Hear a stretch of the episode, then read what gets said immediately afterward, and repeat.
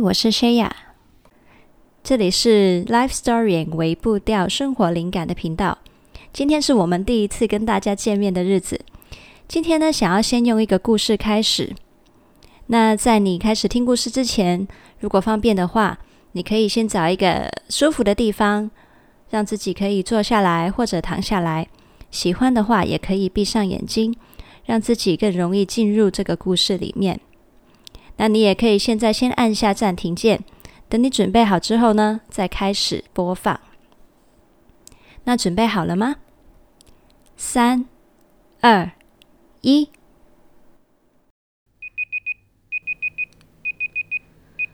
啊，讨厌的闹钟又响了。我按下贪睡按钮，在半梦半醒之间，数着当闹钟响起第四次。我才会逼自己从床上爬起来。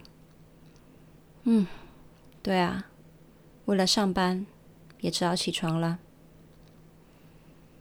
每天早上，我总是可以在毫无意识的状况下完成刷牙、洗脸、换衣服的程序。衣服其实穿来穿去也就那几套，我也懒得去挑了。每天走着同一条路。在同一个车站搭上了同一班车，如果运气好，能找到个空位坐下，我就会一觉睡到下车。但大多数时候，我都只能站着跟别人挤。我会尽量让自己找到个可以一只手抓好、维持平衡的地方，然后另一只手开始滑手机，打开 IG 跟 Facebook。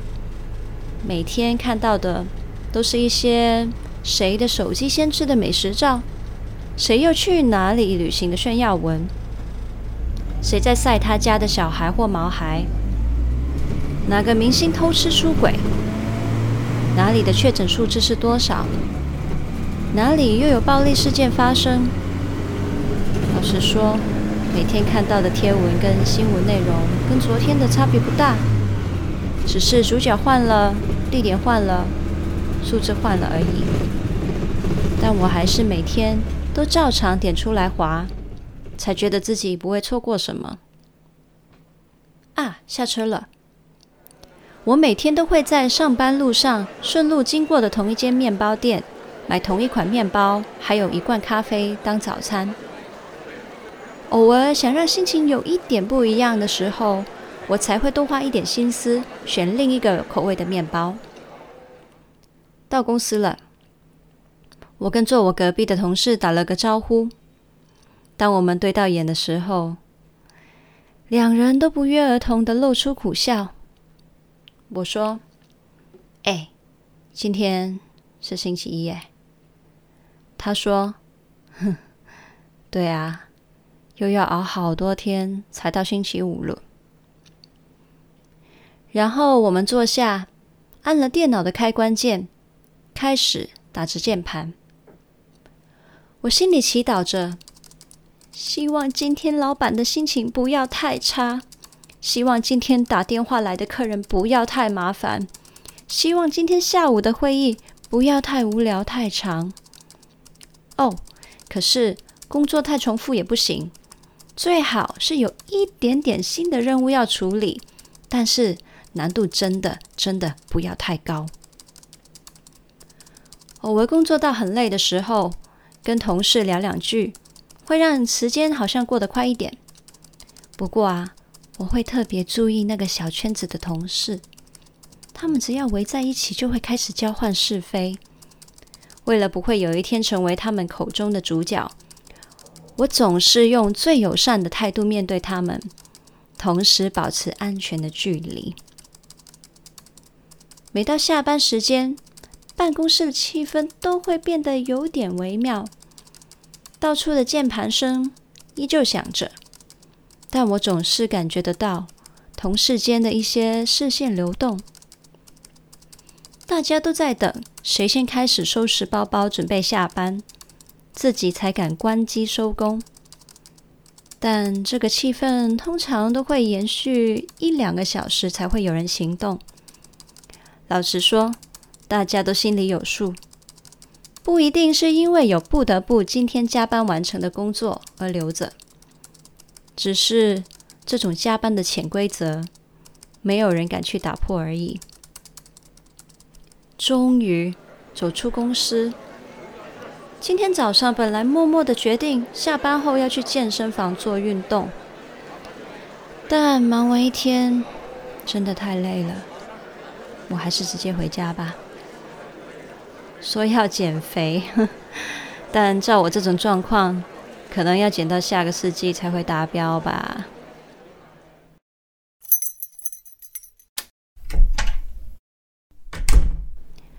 到家了，爸妈不管我是加班到几点回家，都会等我一起吃。刚进这份工作的时候，他们还会问我：“今天上班怎么样啊？”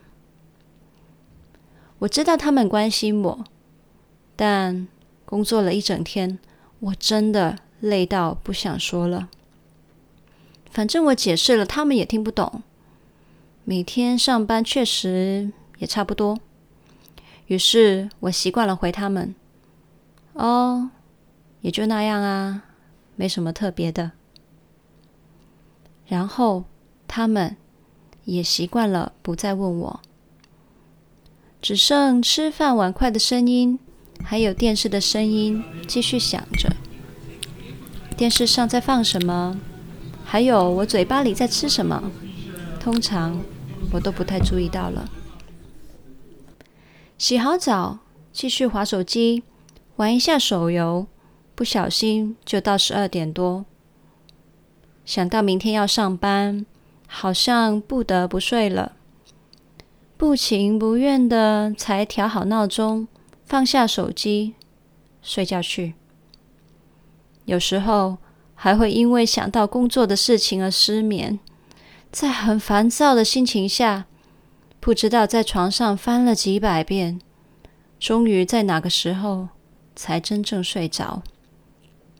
就这样，等着明天醒来，又会重复的一天。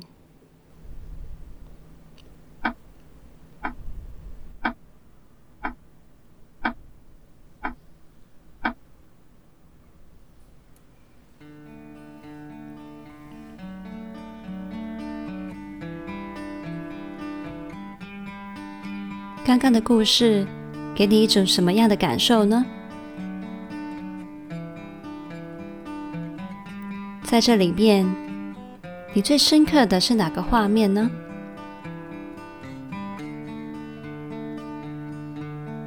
重新让自己进入那个画面，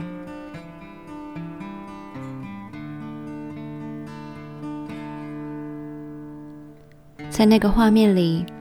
你的心觉得怎么样呢？最后想问你，你是不是在这个故事里看到了自己的影子了？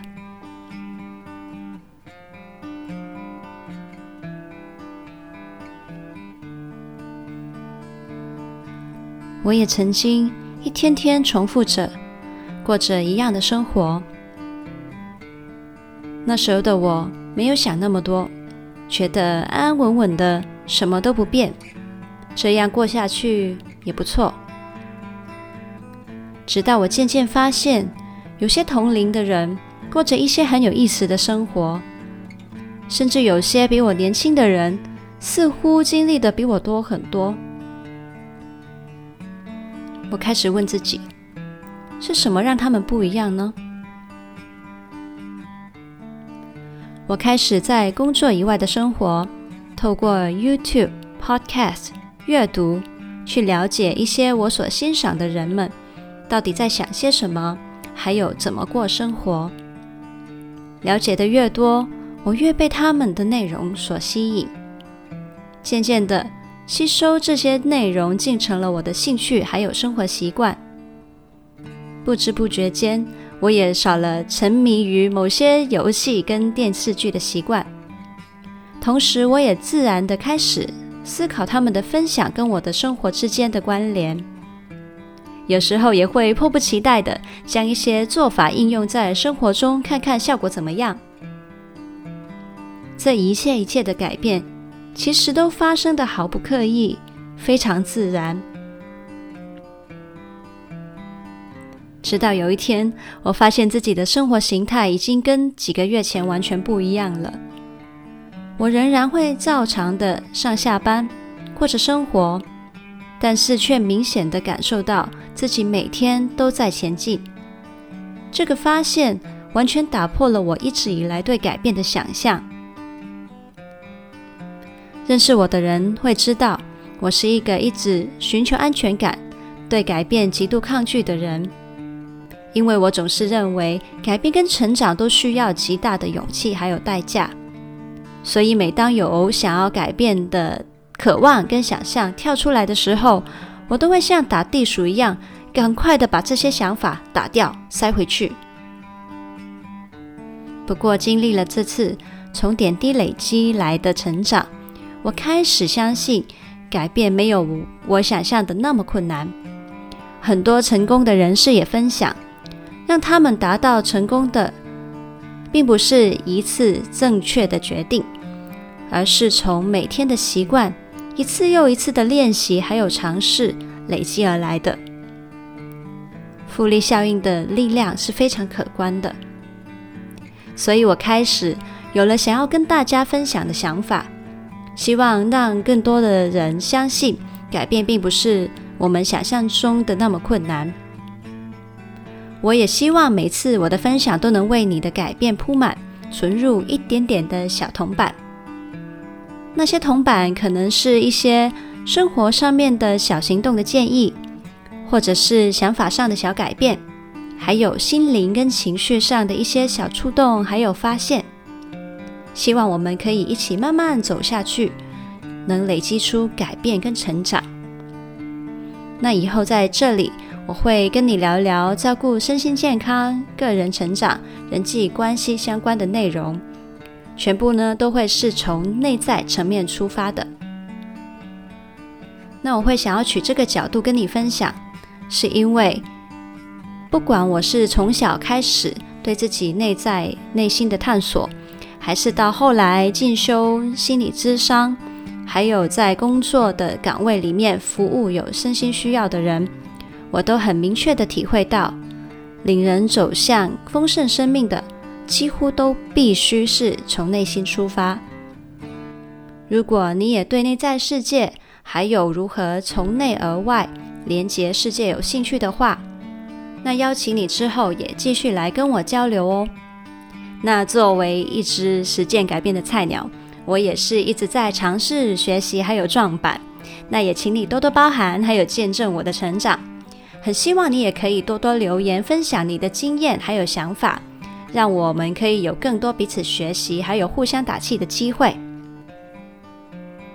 那之前呢，我的分享主要是透过 Facebook 还有部落格网站。那现在呢，终于终于在 Podcast 跟大家见面了，真的超紧张的。那请你要多多指教喽。那我现在呢，先来跟你分享一下，在呃其他地方能怎么找到我。那我部落格的网址是 lifestorying.co。拼法是 L I F E S T O R Y I N G 点 C O。那我呢，完整的一些文章都会放在上面，那记得有空可以上去逛逛，看有什么更新。那还有一个非常非常重要的动作要麻烦你，那就是记得要去追踪 Facebook 的粉专，还有要开抢先看。那所有的内容更新消息呢，我都会在那里通知你。完整的文章、长的文章，我会用截录的方式放在 Facebook 上。那如果想要看到完整内容，非常欢迎你要点进去那个连接，进入部落格的原文可以看得到。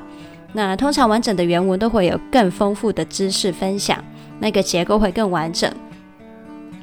那然后呢，我在 Facebook 还会额外分享一些 Podcast，还有部落格看不到的内容。Facebook 的网址是。facebook.com 斜线 lifestorying，那所有的平台连接我都会放在资讯栏里面，你可以随时点进去看哦。